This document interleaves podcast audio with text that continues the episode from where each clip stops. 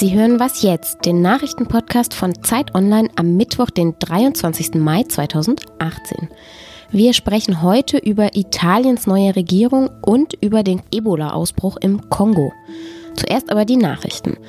Außenminister Heiko Maas trifft heute in Washington den neuen US-Außenminister Mike Pompeo.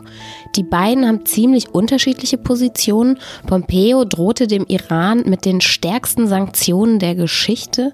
Maas vertritt eher die gemäßigte deutsche Position. Das heißt, er möchte das Atomabkommen mit dem Iran irgendwie retten, jetzt eben ohne die USA. Darüber werden die beiden sicher sprechen. Außerdem soll es auch nochmal um die Strafzölle gehen, die Trump auf Stahl- und Aluminiumimporte aus anderen Ländern erheben möchte.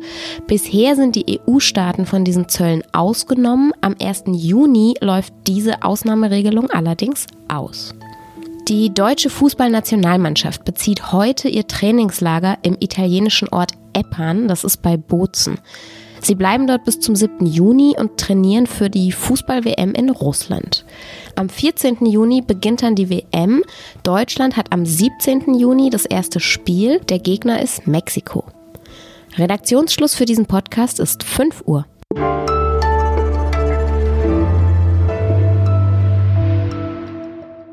Mein Name ist Simon Gaul. Hallo. Italien soll eine neue Regierung bekommen. Die rechtspopulistische Lega Nord will koalieren mit der Protestbewegung Fünf Sterne.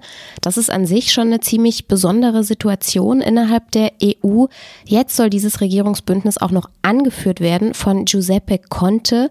Das ist ein 54-jähriger Jurist.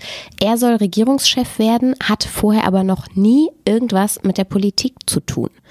Darüber spreche ich jetzt mit Michael Braun. Er ist Journalist, lebt in Rom und ich habe ihn hier am Telefon. Hallo Michael. Hallo. Von Giuseppe Conte hat man bisher ja noch nicht so viel gehört. Jetzt soll er Italiens neuer Regierungschef werden. Wer ist denn dieser Mann? Das ist ein Jurist. Als Jurist hat er einen sehr guten Ruf, wie man erfährt. Er ist spezialisiert auf Privat- und Verwaltungsrecht. Das kann ihm womöglich nützen. Ansonsten ist er politisch aber tatsächlich ein völlig unbeschriebenes Blatt. Er hat nie irgendein Amt ausgeübt. Er hat nie auch nur eine Behörde geleitet. Also ihm fehlt sowohl jede politische als auch jede administrative Erfahrung.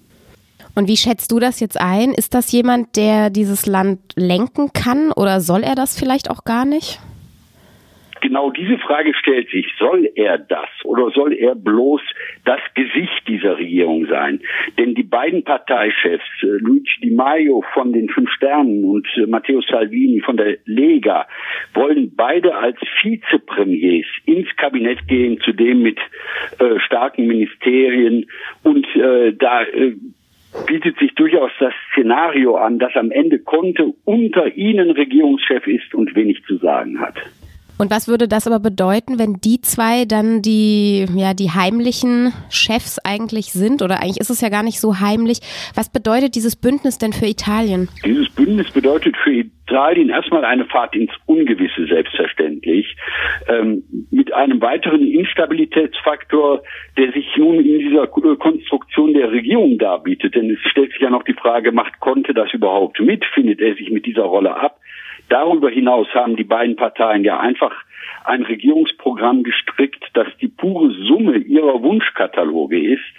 Und äh, es wird sich jetzt zeigen müssen, wie ernst äh, es ihnen damit ist, diese Sachen umzusetzen. Dann nämlich droht heftiger Knatsch mit Europa. Das hat sich ja jetzt schon in Äußerungen zahlreicher europäischer Politiker angekündigt. Die italienischen Politiker hier, Di Maio und Salvini, sagen ihrerseits, Sie wollen die Verträge einhalten. Wie das zusammengehen soll, ist mir noch nicht klar. Das wäre die Quadratur des Kreises. Wahlversprechen einhalten und europäische Verträge einhalten. Beides wird wohl kaum zusammengehen. Viele politische Kommentatoren sprechen ja schon echt von Horrorszenario oder von äh, Riesendesaster in Italien. Siehst du das auch so dramatisch? Ich sehe das noch nicht so dramatisch. Wie gesagt, äh, sowohl die Fünf Sterne als auch die Lega versuchen doch das Signal zu geben, sie wollen jetzt hier nicht zündeln, sie wollen nicht äh, Europa in Brand stecken, sie wollen zum Beispiel auch einen Außenminister berufen, einen Karrierediplomaten, äh, äh der auch dieses Signal ausstrahlen soll, wir bleiben verlässlicher europäischer Partner. Äh, Probleme kann ihnen das vor allen Dingen nach innen bereiten, aber ich glaube nicht, dass sie ihr Regierungsprogramm ernsthaft eins zu eins umzusetzen versuchen. Na gut, warten wir mal ab, ob sie ihren Kreis quadrieren können oder nicht. Ja. danke dir, Michael, das war's schon. Jo, ich danke dir. Bis bald.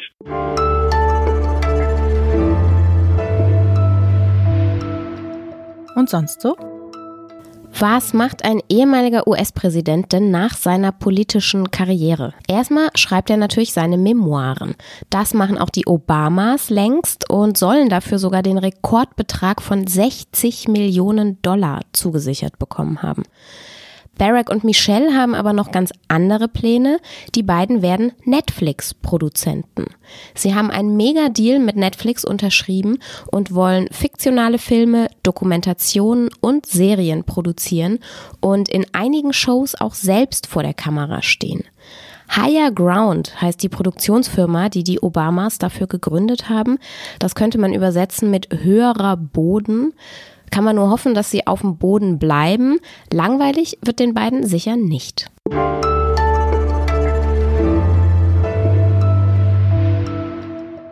Die Ebola-Viren gehören zu den gefährlichsten, die wir zurzeit auf der Erde kennen.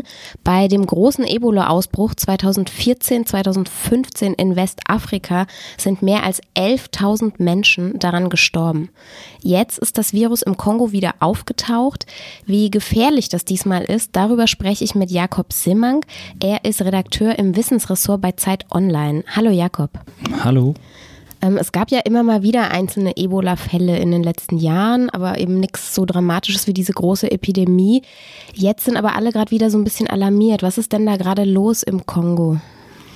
Also Ebola ist ein Virus, der immer wieder auftaucht, ähm, im ländlichen Bereich auch oft. Letztes Jahr zum Beispiel in der Demokratischen Republik Kongo und dann aber oft auch wieder verschwindet nach kurzer Zeit. Und was jetzt anders ist, ist, dass der Virus auch im Westen der Demokratischen Republik Kongo gemeldet wurde und jetzt sich sozusagen fortbewegt hat in eine Großstadt. Und diese Großstadt hat 1,2 Millionen Einwohner und die Angst ist jetzt, dass quasi in dieser Großstadt der Virus sich deutlich schneller und deutlich stärker ausbreitet, weil einfach alle Menschen in einer Großstadt viel mehr Kontakt haben zu anderen Menschen und dementsprechend viel mehr Grundlage für eine Ausbreitung des Virus da ist.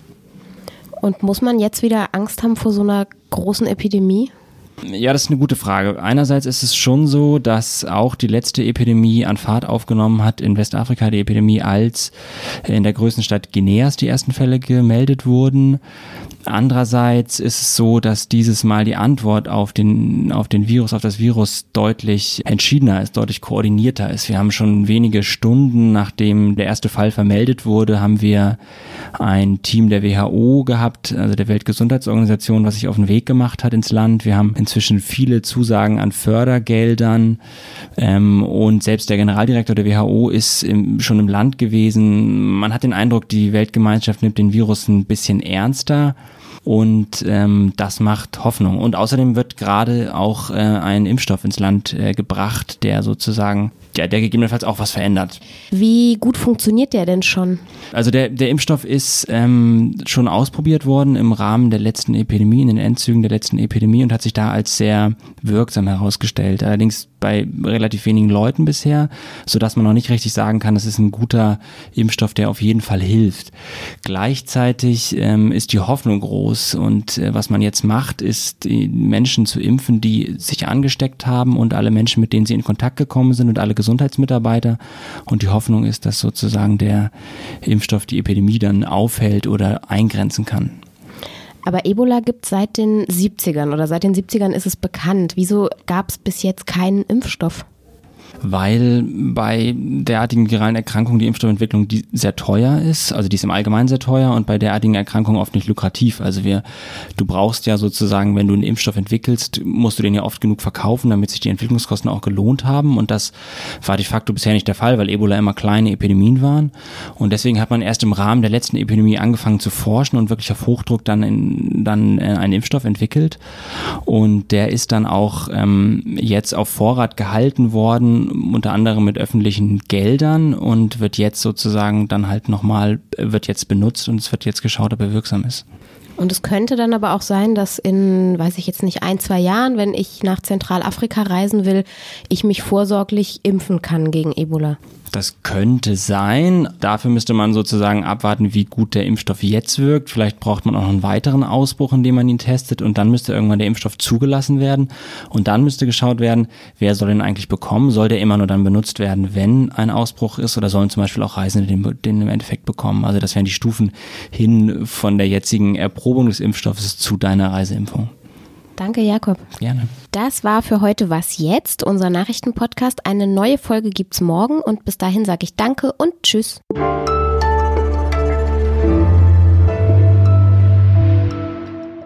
Würdest du den Impfstoff ausprobieren wollen, wenn du jetzt in Kongo müsstest für eine Recherche? Ich denke schon. Also wenn ich wirklich in Kongo müsste, um zu recherchieren und zu berichten, dann glaube ich, würde ich jedes Mittel ergreifen, ja. Musst du? Nee.